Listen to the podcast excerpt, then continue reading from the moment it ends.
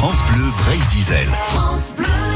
Et c'est la voix de Nelson Montfort que nous entendrons pour commencer tout à l'heure, hein, le journal des bonnes nouvelles à 8h10. Mais tout de suite, la voix de Gaël Guéguin. Gaël, vous avez euh, joint tout de suite euh, Tanguy le Breton, qui est un breton du monde, du bout du monde. Oh, pas si loin que ça finalement. On va rester, euh, tenez, en Europe de l'Ouest. Nous allons aller dans la capitale des Pays-Bas, Gaël. Tanguy Le Breton habite à Amsterdam, capitale de 800 000 habitants, en gros, d'un pays grand comme la Bretagne. Je fais des approximations.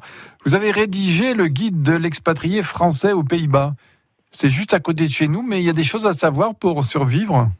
Oui, euh, on peut facilement de toute façon vivre aux Pays-Bas, mais il est bon de savoir quand même un certain nombre de choses, et notamment des, des, des questions euh, pratiques, euh, mais aussi interculturelles, puisque euh, nos, nos, deux pays euh, sont euh, côtiers, ils ont des points communs, mais il y a aussi des grandes différences et qui sont liées à la langue et à la culture. Quand je disais que les Pays-Bas, c'est pas plus grand que la Bretagne, c'est pas faux? C'est pas faux, c'est un, juste un petit peu plus grand, je crois, mais euh, vous avez raison, les superficies sont assez proches. Par contre, c'est beaucoup plus peuplé. C'est beaucoup plus peuplé puisqu'on a une population qui est de l'ordre du quart de celle de la France, euh, 18 millions presque, donc c'est quand même beaucoup de personnes sur un tout petit pays. Et pourtant, il n'y a pas tant que ça de gratte-ciel aux Pays-Bas. Non, c'est vrai que jusqu'à présent, ils n'ont pas beaucoup construit en hauteur. Ils ont préféré au contraire disperser, diffuser les habitations euh, autant que possible. Mais ceci étant, depuis un certain nombre d'années, on voit fleurir aussi bien à La Haye, par exemple, qu'à Amsterdam, des gratte-ciel, un petit peu sur euh, ce que l'on voit dans les grandes villes en France, ce qui est quand même une nouveauté pour, euh, pour les Pays-Bas.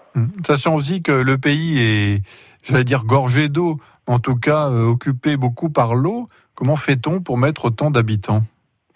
Eh bien, c'est une préoccupation principale, l'eau, effectivement, dans l'histoire. Euh, euh, l'eau menace le pays, pas seulement euh, par la mer qui, qui entoure. Le pays est, pour une bonne part d'ailleurs, en dessous du niveau de la mer, et c'est le cas ici à Amsterdam, mais aussi menacé par, par les rivières quand il a plu beaucoup, et notamment par, par l'eau et par les pluies.